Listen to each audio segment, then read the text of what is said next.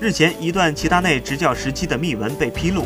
关于法国人离开皇马的原因，主要是因为皇马主席弗洛伦蒂诺坚持留下贝尔，这让其祖感到被冒犯。最终，他做出了辞职的决定。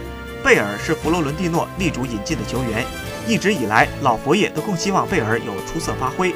不过，齐达内却一直不怎么欣赏贝尔，他认为威尔士人在战术上和球队格格不入。老佛爷告诉齐达内，他会给贝尔另外一次机会。其祖感到被冒犯，对于球队改换政策却没有告知他，极为恼火。最终，齐达内提出辞职。